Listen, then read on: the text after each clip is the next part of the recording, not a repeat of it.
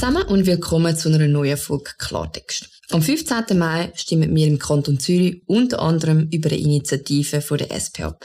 Die sogenannte Elternzeitinitiative. Wenn man das liest, denkt man, je, endlich ist unsere rückständige Familienpolitik zu Ende und Politik sieht endlich ein, dass eine Elternzeit sinnvoller ist wie ein Mutterschafts- und ein Vaterschaftsurlaub. Und dann liest man die Vorlage und denkt sich einfach, warum? Wie wir alle wissen, Politik ist nicht mehr das, was sie mal war. Nämlich Politik, wo wirklich im realen Leben funktioniert und wo Leute sich überlegt haben, was das im grossen Ganzen bedeutet.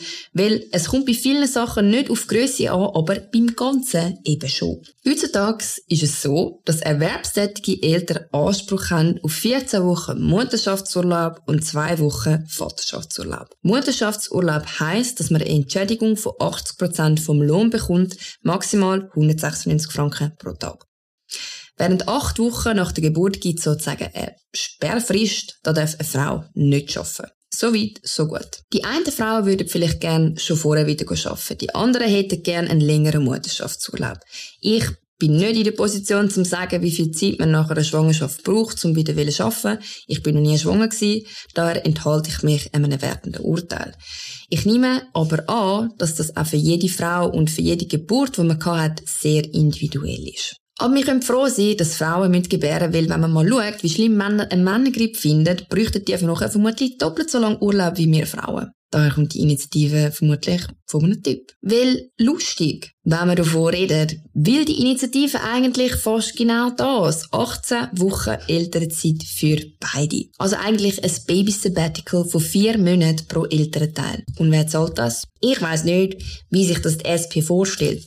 Vielleicht, dass Gott mit dem Finger auf den Kanton Zürich gezeigt hat und sagt, ich gönn euch. Obwohl, das wäre vielleicht eher die EVP, die so würde argumentieren. Wie auch immer, zahlen sollen das Erwerbstätige. Also die, die nicht mit Elternurlaub und oder Gebären beschäftigt sind. Und die Arbeitgeber. Für undeckte Kosten. Also, wenn die ganze Idee nicht finanzierbar ist, wie man sich das vorstellt, dann kommt der Kanton für die Kosten auf, bis ein kostendeckender Beitragssatz festgelegt ist. Heisst die einfache Wort, auch wir zahlen das. Da krampft sich mir echt die Gebärmutter zusammen. Wenn die SP das Gefühl hat, das Geld wächst auf den Bäumen, dann sollten sie mal ziemlich zügig anfangen zu pflanzen. Weil vielleicht haben wir Zürcher das Gefühl, wir sagen den Nabel der Schweiz, aber dieser Nabelschnur hängt dann schon noch ein bisschen mehr wie einfach nur Luft und Liebe. Was uns notabene zum nächsten Punkt führt, das ist eine kantonale Initiative. Sprich, der Urlaub steht dir zu, wenn du im Kanton Zürich wohnst oder im Kanton Zürich schaffst. Die, die nur hier arbeiten, bekommen aber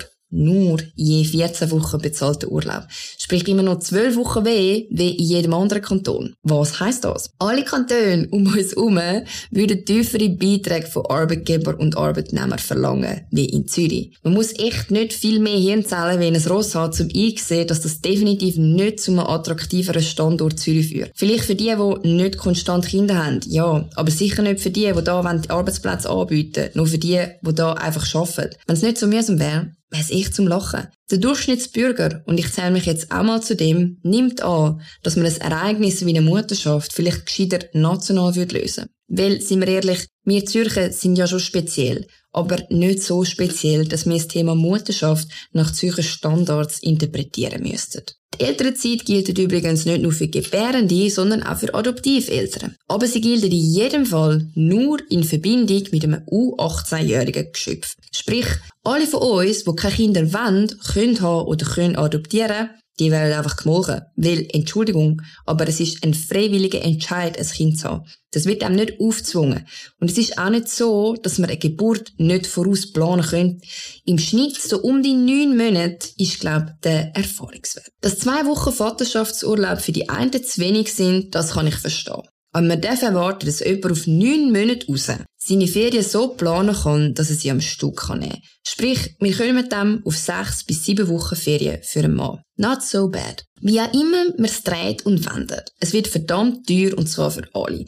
Eigentlich wäre es fairer, wenn die SP Initiative gemacht hätte für ein Zürcher Sabbatical, wo einfach jeder mit einer gebärfähigen Person zusammen kann 18 Wochen Ferien nehmen. Dann hätte jeder Zürcher etwas davon. Grundsätzlich stehe ich komplett hinter der Idee von einer älteren Zeit. 16 Wochen zum Aufteilen, das wäre einfach zeitgemäß. Ich habe keine Ahnung, wer da gewürfelt und gefunden hat, 18 Wochen je und das nur auf kantonaler Ebene könnte in irgendwelcher Hinsicht nachhaltig sein. Und so Initiativen regen einen doch einfach auf. Da wird ein ernsthaftes und wirklich gutes Thema einfach lächerlich gemacht. Das ist so, wie wenn man würde sagen, wir setzen das Rentenalter auf 95. Klar, das kann man machen, würde unsere AHV sichern und vermutlich auch noch 20 Wochen Elternzeit finanzieren. Aber es ist doch einfach nur massiv übers Ziel ausgeschossen und versenkt eine seriöse Diskussion. Ich nerv mich über so Zeug, weil es im Endeffekt einfach dazu führt, dass Leute über Politik nur noch den Kopf schütteln. Ich meine, ich auch. Und ich bin sogar Politikerin. Weil es einfach völlig over the top ist. Allen, die eine Familie gründen, wünsche ich wirklich alles Gute. Ich wünsche auch allen anderen alles Gute, die dann im Fall von dieser Initiative müssen zahlen Ich bin für eine ältere Zeit, aber gegen vergoldete Zürcher Baby-Sabbaticals. Daher sage ich ganz klar Nein am 15. Mai. Das reimt sich sogar. In diesem Sinne wünsche ich euch noch eine gute Woche und ich freue mich auf die nächste Folge Klartext mit euch. Bis dann.